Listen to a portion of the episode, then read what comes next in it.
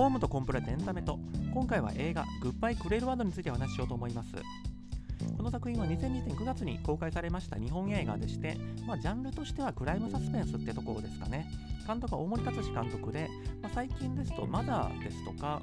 星の子ですとか割と意欲作といいますか、もう面白い作品を撮ってきておられる方かなというふうに思うんですけども、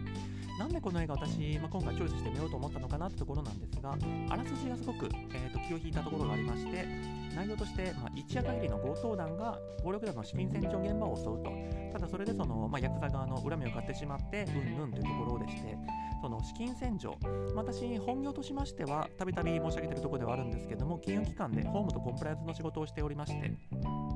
今、金融機関のコンプライアンスっていうと、もうとにかく資金洗浄、マネーロンダリング問題っていうのはすごく大事でして、まあ、その関係で、これ、資金洗浄って具体的にどんな手口、どんなやり方をするんだろうというところが興味あったので見たっていうところですね。今回は、まあ、その資金洗浄って結局何なのかっていうところの、まあ、解説的な話になるのかなというふうに思います。今作の資金洗浄って何なのかってところのまず前提としましてマネーロンダリング、資金洗浄っていうのが何なのかってところからまず簡単にお話したいなというふうに思うんですけども、まあ現代において犯罪をするってこととマネロン、資金洗浄っていうのは切り離せないというふうに思われます。あの、まあ、ちょっと口述もしますけども、現代における犯罪って基本的には現金であるわけですね。まあ昔からかもしれないですけど、あのだって振り込みでやっちゃうと、例えば覚醒剤の密売みたいなのを振り込みでお金払っちゃうと、その銀行口座が必要になっちゃいますし、後で、えーと、このお金って何のお金だったんですかって銀行から、あるいは警察から見えちゃうので、基本的にはそういう後ろぐらいお金っていうのは現金でやり取りしたいわけです。ただ、現金でやり取りしちゃうと、もちろん、その売り上げっていうのも現金で溜まってっちゃうわけですけども、今、まあ、マネロンダリング規制っていうのがあるので、銀行に何百万、何千万で持ってっても、素直に受け取ってくれない可能性があると。そうなってくると、その、まあ、資金洗浄なりマネロンなりをして、綺麗なお金に見せかける必要というのが出てくるわけです。つまり、もう売り上げを上げた時点で、どうやって表のお金に混ぜ込むかっていうのを考えながらやらないといけなくなってくると。うんとまあ、仮想通貨が人気になってるっていうのも、まあ、日本ですと投機目的、あのビットコインが、えーと、値上がりしたら儲かるなって目的でやってる人が多いかと思うんですけども、やっぱもともとは仮想通貨っていうのは足がつかない、誰が取引してるのか匿名性が高いので、そういう犯罪資金のやり取りに使われてたっていうところで発展したっていうのは、まあ、ある程度事実だと思いますので、やはり現代においてその足がつかない状態で資金の移動するにはどうしたらいいかっていうのは、すごく、まあ、大事なことになってくるわけですね。ただ、このあらすじ、映画の冒頭のあらすじを見てすごく疑問に思ったところは、この資金洗浄って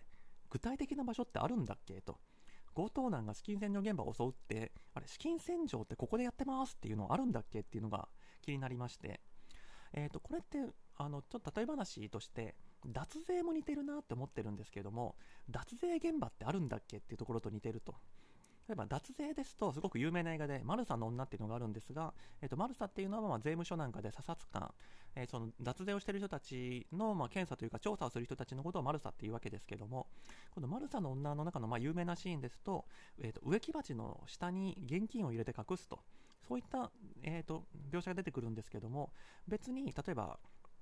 ある、まあ、脱税をしたい会社があったとして、その人たちが現金を植木鉢の下に入れたら、じゃあそれが脱税現場かっていうと、これはまだ脱税じゃないですよね。それで隠して、ごまかして、えーと、その帳簿上の売上額を少なくすることによって、えーと、将来払う税金額をごまかそうとする。これが脱税であって、その植木鉢の下に現金を入れたら脱税なんじゃなくて、その売上金をごまかして、最後確定申告の時点で少ない額をえー、と申告するっていう一連の流れが脱税だと思うんですよね。この資金洗浄も同じで、何かこれをしたら資金洗浄っていう場面があるっていうか、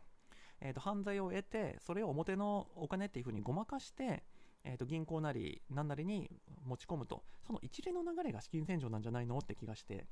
えー、と今回、具体的に劇中で何が起きてるかってところにつきましては、えーとまあ、時系列でいきますと、まずホテルの一室で、まあ、ヤクザらしき3、4人の人、まあ、いかつい感じの人がお金を数えていますというところから始まるんですけども、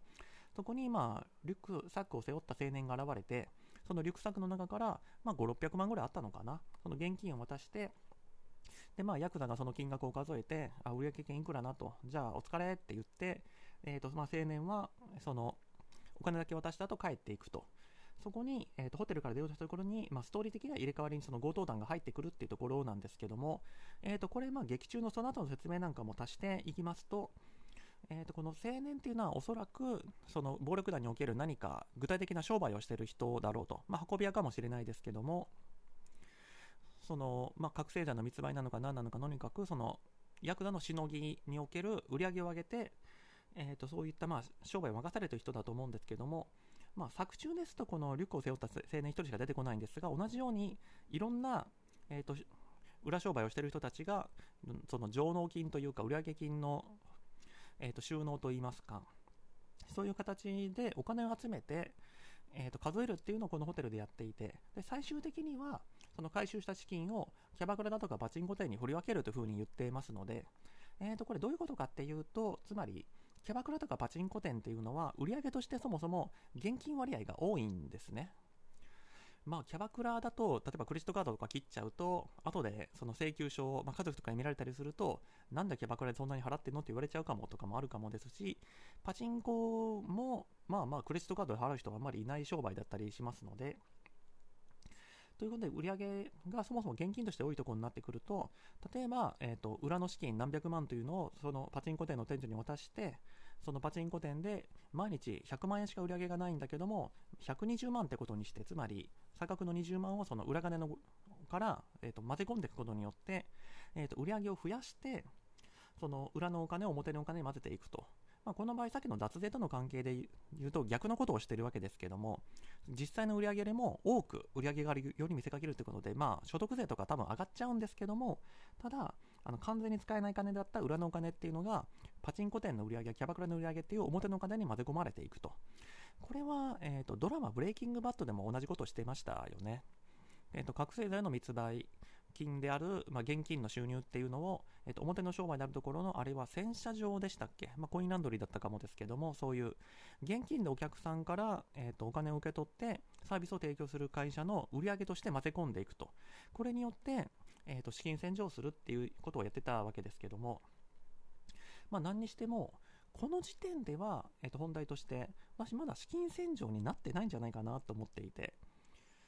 うんとまあ資金洗浄って何なのかっていうとその隠すのが資金洗浄だ移動させるのが資金洗浄だみたいな、まあ、いろんな、えーと、国によって法律が違ったりもするんですけども基本的には、えーと、表の舞台に混ぜ込もうとするところまで行って資金洗浄だっていうふうに定義されてるかと思うんです、えーと、マネロンダリーの用語で言うとそこで初めてプレイスメントがされるんだと,、えー、とプレイスメント、えー、とインテグレーション、えー、とレイヤリング。この3つで、えー、とマネロンダリングっていうふうに言われておりますが、その一番最初のステップがそもそも金融機関に入れ込むところから始まるので、今回この作中で起きてることって、えー、と言ったら、ヤクザの中の左の棚からヤクザの中の右の棚に移すだけであって、その裏帳簿の中でどこに書くかっていうだけの話で、まだ表舞台に入れ込むための準備運動に過ぎないので、まあ、あの犯罪、えー、と警察からしたらもしかしたらこれでもマネロン罪だみたいな風に上げようとするかもしれないですけど、理屈から言うと、そのマネロンをするための準備をしてるだけであって、まだマネロンまで行ってないんじゃないかな。資金洗浄現場とは言えないんじゃないかなと。あくまで売上金の回収をして、そのマネロンをする実行犯にお金を振り分けてるだけなんじゃないかなっていう気がするんですよね。まあもちろんそのあらすじを書いた人にそこまで理解した上でこれは資金洗浄じゃないんだっていう風に理解しろっていうのは難しい話ですし実際作中では資金を洗ってる場面に乗り込まれたっていう風に言ったりしてるんで作中の人たちの認識としてはこれがすでにマネロンなのかもしれないですけどやっぱり繰り返しですけど理論的には違うんじゃないかなって気がするんですよね。これからマネロンしようとしてるだけであってこれはあくまで売上金の回収に過ぎないというふうに思うわけです。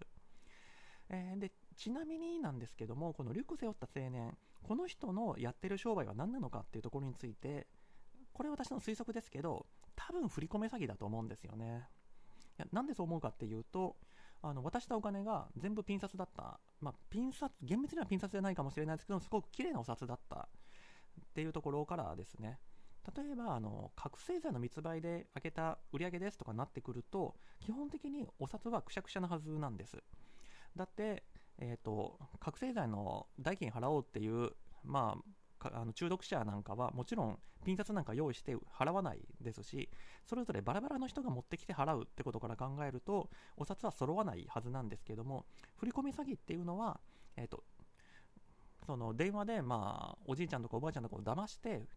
えー、特定の口座、まあ、大体あの買ってきた口座に振り込ませるじゃないですか。でその後すぐに出し子って言われる、まあ、これもまた別のバイトが雇われてて、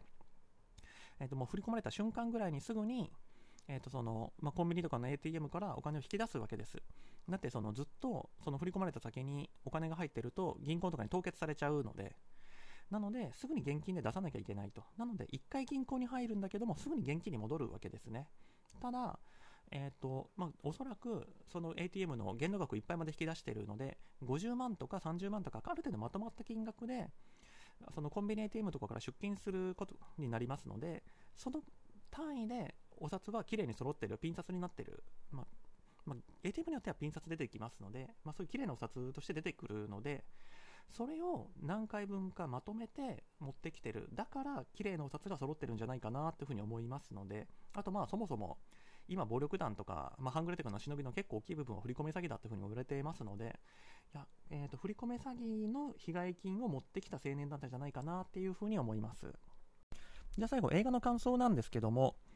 まあ、正直全体的なところで言うと、残念な出来だったんじゃないかなというふうに思ってます。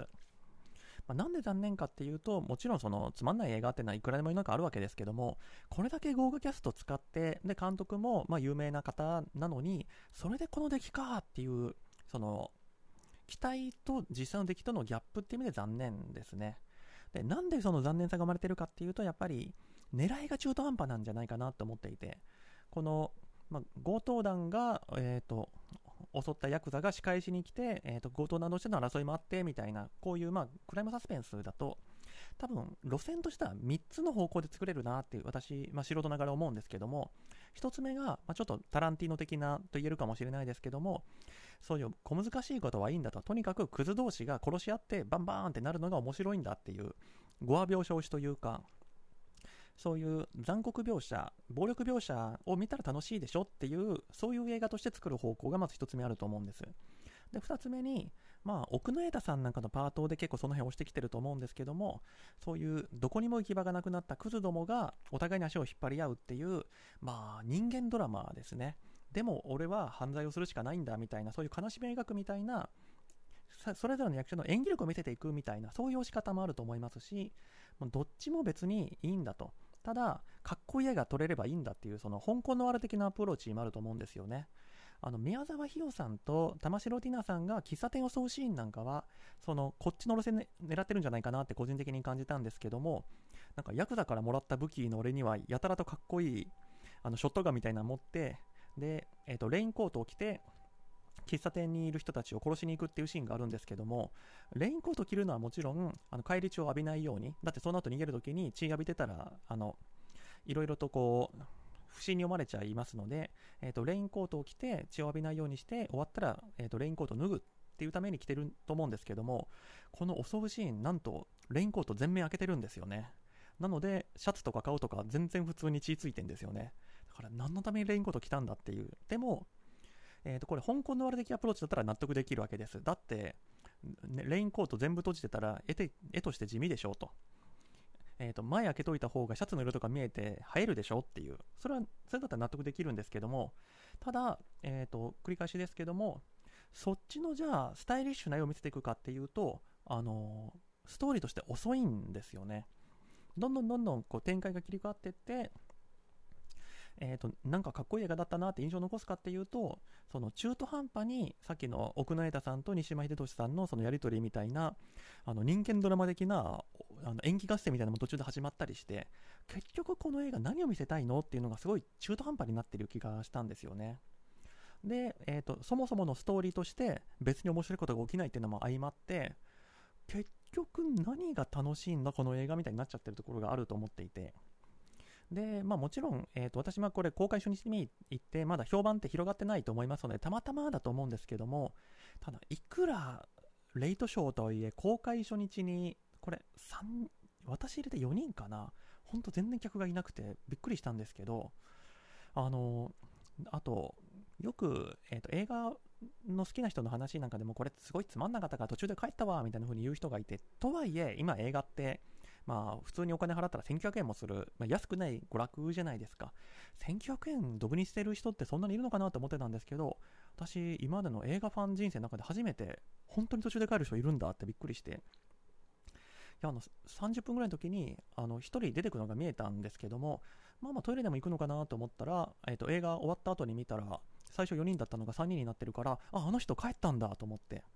まあまあこれはもしかしたらあのある種の組み合わせというかえーと、30人とか40人とかいる中で1人帰ってもあのあれあの人結局どうなったのかってなるかもしれないですけども4人しかいなかったんで あ1人帰ったわって明確に確認できたっていう、まあ、本当はもっといっぱい帰ってる人いるのかもしれないですけども初めて明確にああの人30分で見切って帰ったんだって気づいたっていう、えー、そういう意味ではすごく記念すべき映画だなってとこはありますね。はい。というわけで今回はこの辺りで終わるかと思います。ご清聴どうもありがとうございました。